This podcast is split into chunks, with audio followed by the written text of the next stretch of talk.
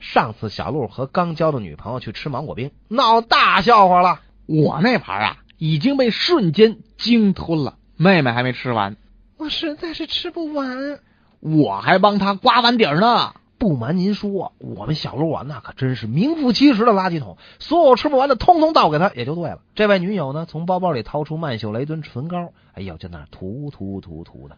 啊，这个当然了，这位女友心里琢磨：哎，怎么今天这位小鹿会主动关心起化妆品来了呢？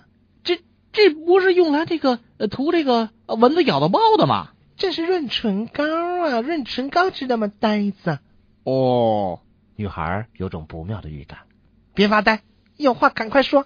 呃，你你上次不是给了我一个，呃说是涂呃蚊子咬的吗？那是大罐的傻瓜，那是薄荷膏，嗯，是一个牌子的。我我我昨天用了你的你的这女友赶紧接上话茬，并且边说边用手比划了一下手里的润唇膏。你你用这个嗯涂嘴巴啦？呃呃不是，那那那你涂哪儿了？